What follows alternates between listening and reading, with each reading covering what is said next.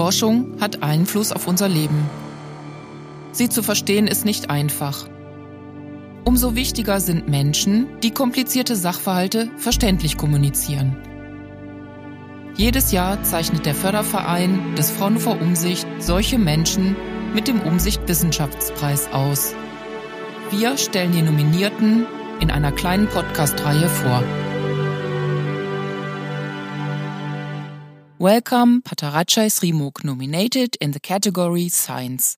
My name is Pattarachai Srimuk. Right now, I'm a postdoc and a researcher at the Leibniz Institute for New Material INM, located in Saarbrücken, Germany. I came from Thailand. I graduated bachelor and master degree with the degree of chemical engineering. And after that, I get the scholarship to do my research in Saarland University in combination with the INM Leibniz Institute for New Material.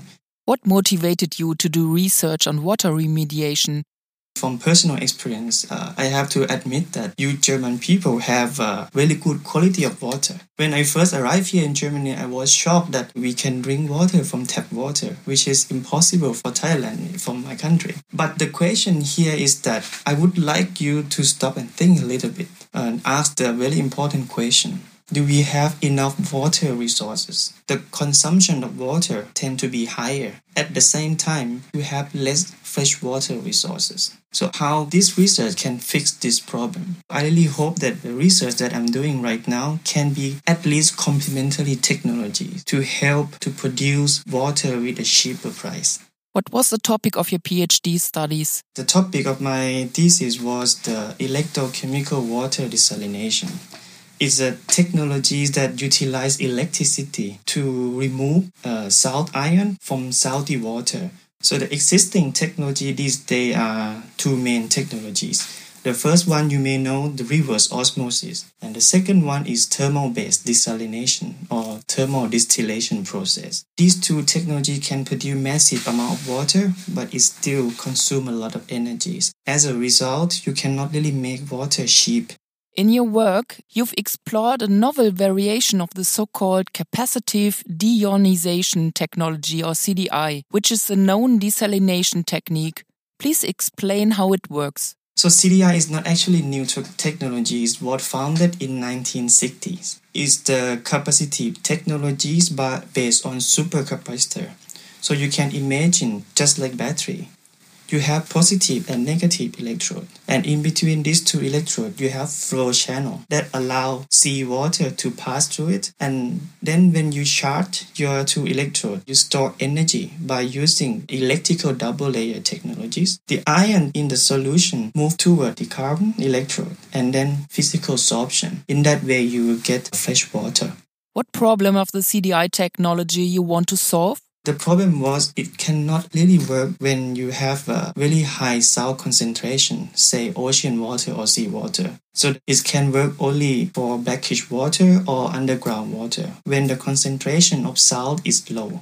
The question is how we can improve these technologies that we can use it for seawater desalination. The target is we try to find a handful of material that can be used for electrochemical water desalination.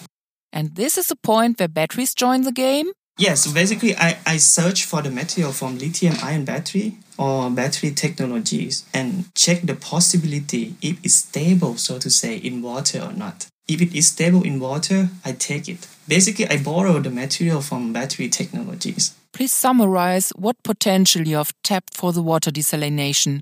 Electrochemical water desalination is complementary or alternative technology apart from the state-of-the-art technologies. But there is the room to improve in terms of desalination performance and energy consumption. So by using the carbon electrode, also called capacitive deionization, it still have higher energy consumption than state-of-the-art. My thesis is to seek the new type of material that can improve the desalination performance as well as the energy consumption.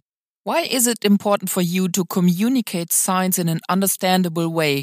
Let me put it in the general form. Everyone that doing research as a researcher, the aim goal at the end of the day is to get knowledge. And if someone lucky, you can push it into the useful product at the end.